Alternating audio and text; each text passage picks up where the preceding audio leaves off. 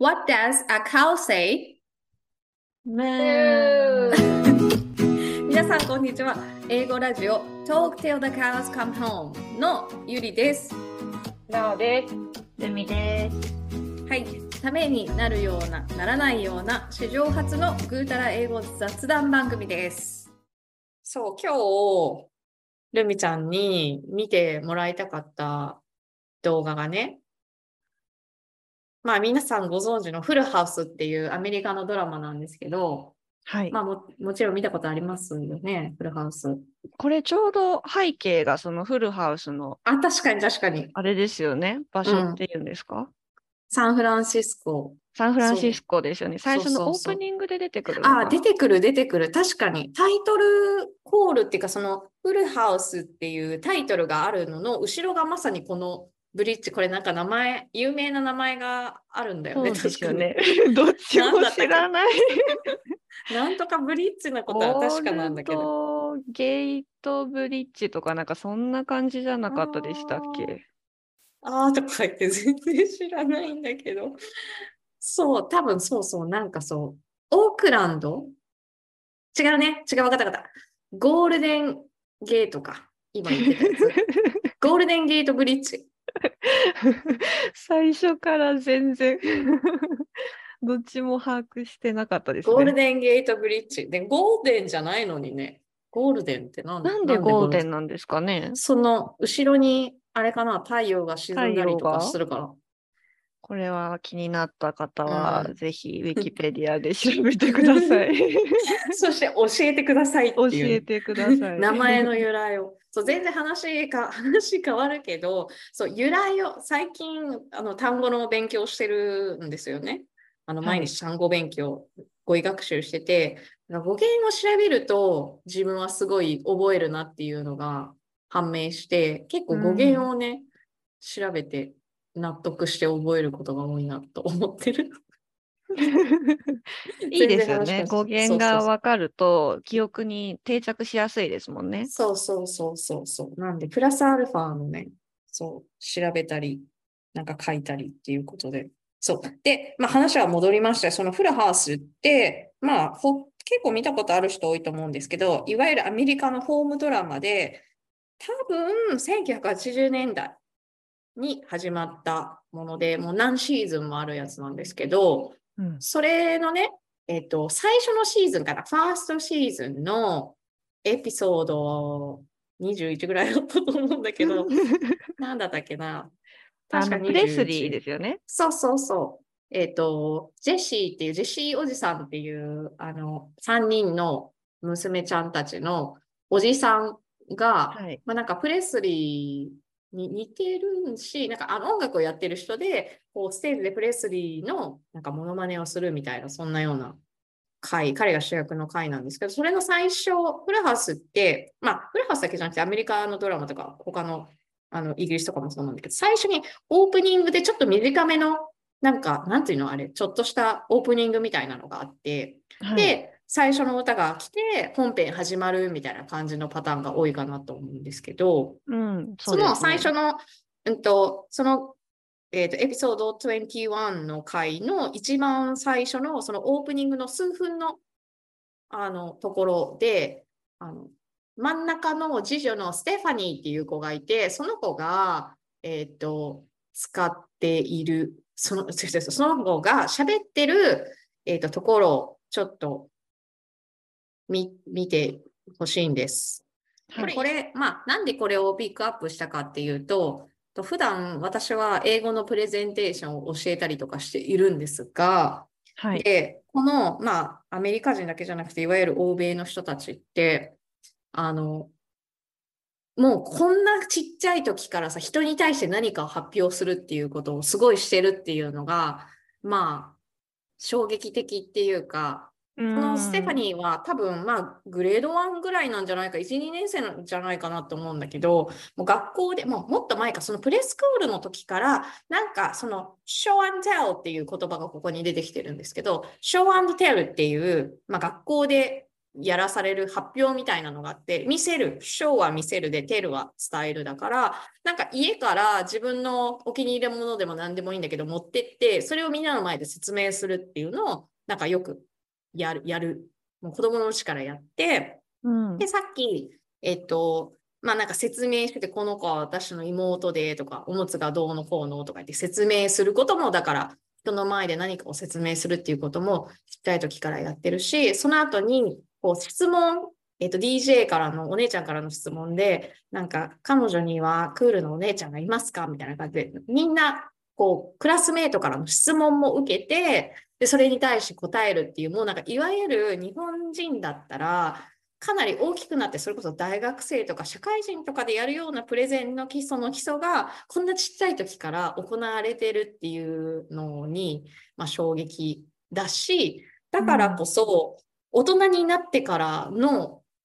始めた日本の人と、子供からやってるこの欧米人たちとでは、プレゼンをやらせたら、なんかもう運命の差になっちゃうっていう。うーん、なるほど。そう。なので、まあなんか、英語力とかももちろんそうなんだけど、もう人前で喋るっていうこう土壌が、なんていうのかな、出来上がってるから、ちっちゃい時からそれ当たり前のようにみんなやってるから、なんかそりゃ違うよなっていうふうに思うんです。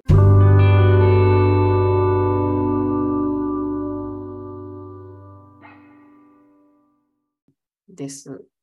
うーん、確かに、私は、あの、ずっと、あの、学校教育日本で受けてきたんですけれど、こういう感じの、いうん。わゆる人前に立って、みんなの前で発表するっていうので、うん。覚えてるのは、中学生の時のうん。帰りの会で、一分間スピーチっていうのがあったんですよ。で、私のクラスでは、うん毎日、あの、生徒が一人、そのクラスの中の、うん。えー生徒が一人順番に、あの、1分間ぐらいのスピーチをしなければいけなくて、で、えっと、1分間その時計を見ちゃいけないんですよね。うんうんで、うんうん。60秒ぴったりで、その発表が終わったら、担任の先生から、ちょっとこう、プレゼントじゃないですけど、なんかこう、景品みたいなものがもらえるっていうのを、日本語でもちろんやってたんですけど、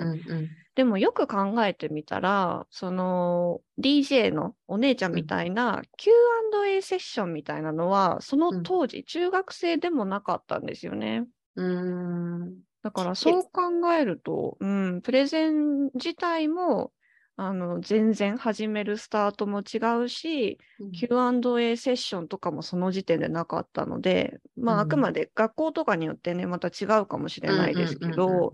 私の場合はかなりその欧米の方との差があるなって思いました。うん。うんでも結構、その、帰りの会とかも確かに小学生のことと頃とかもなんかあった記憶なんだけど、意外とその一人で1分スピーチをやってるのも珍しい感じがするよね。なんか、ああ、確かにもう担任先生のうん好みかもしれないですうんうんね。なんかそれはむしろなんかいい機会を持ったってことだよね、ルミちゃん。うん多分みんながみんな。なやってるわけではなさそうな感じする。なんかそうですね。その担任の先生のクラスの時だけあったのを覚えてます。うーん。だね。いい、いい。ちなみにそのなんか帰りの会の1分スピってどういうことを話してたのみんな。そのテーマはうんもう自由に選んでよくって、うんその時に自分がこうみんなにシェアしたいこと、どこどこに行きましたとか、うんうんなんか部活動のこととか、まあ中学生なのでそういうことを基本的に話していた気がしますね。うんうんうんうんうんまあでもね、十分、十分だよね。身の回りのことから話せるようにならないと。ね。うんうん。あーでも本当にそう、それすごいいい教育だと思う。なんかよく、その私がなんかこう一緒に英語を勉強する人、あのなんか、まあ、いわゆる生徒さんとか、なんか学習する人とかって、英語で話してみてくださいとか言って、言っても、なんかそもそも話す内容がわかんないっていうパターンも結構多くて、でそれで日本語でも喋れないっていうことになるんだよね。で、うんうんまあ、その、なんでかっていうと、まあ、大きな一つの原因は今みたいな話で、誰かにこう伝える場とか、発表する場がなかったがゆえに、なんか自分が思ってることとか意見とかをこうなんか突き詰めて考える場がそんなになかったっていうのすごく大きな原因の一つかなって思ってて。うん。だからどんだけ英語を、なんかね、英語の知識があったりとか、英語の発音が良かったとしても、話す内容がないんじゃ、どうしようもないっていうか。うん、そうですよね。自分の意見を持つとか、何かアイディアをシェアするとか、うんうん。そういうのがやっぱり日本人的には難しいところですよね。そうそうそうそう。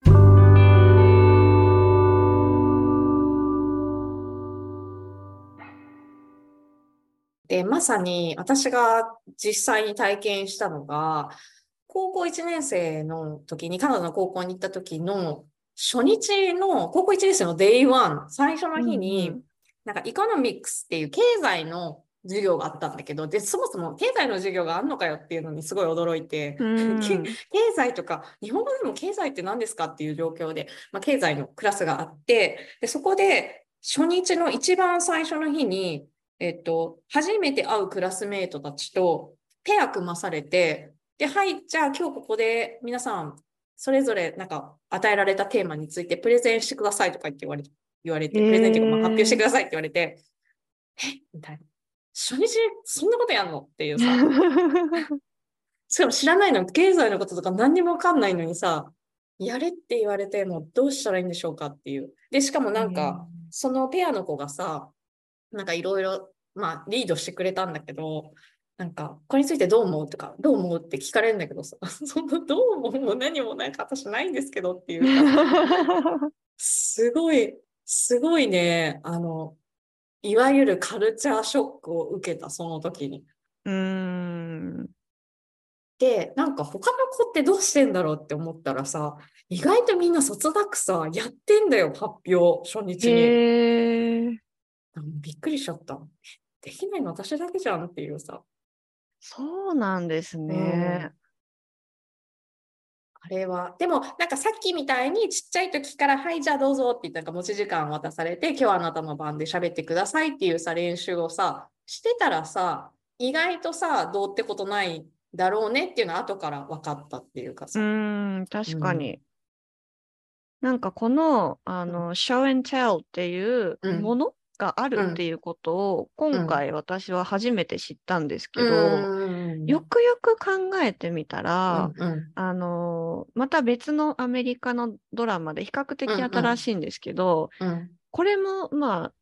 舞台設定は1970年とか80年だと思うんですけど、うんうんうん。Stranger Things っていうドはい。ラマがあって、うんうん。でその中にもうん確かに出てくるんですよ。なんかこう教室の前に立って、その時はなんかこううん。実際に自分が作ったこう工作みたいなものをうんみんなの前で説明していて、私はそのシーンが結構なんか珍しいシーンだなと思って、その時はこう見てたんですけど、今この話を聞いたら、あ、あれもじゃあ、ショーエンテルだったのかっていうのがすごいこうつながりましたね。確かに確かに。まあ、あの、ショーアンテルっていう名前を打って、今日はこの誰々のショーアンテルでってやるっていう時もあるし、もうそういうふうに銘打ってはないけど、まあ、みんなの前で発表するっていうことは、なんていうの、こう、日常茶飯事っていうかさ、ん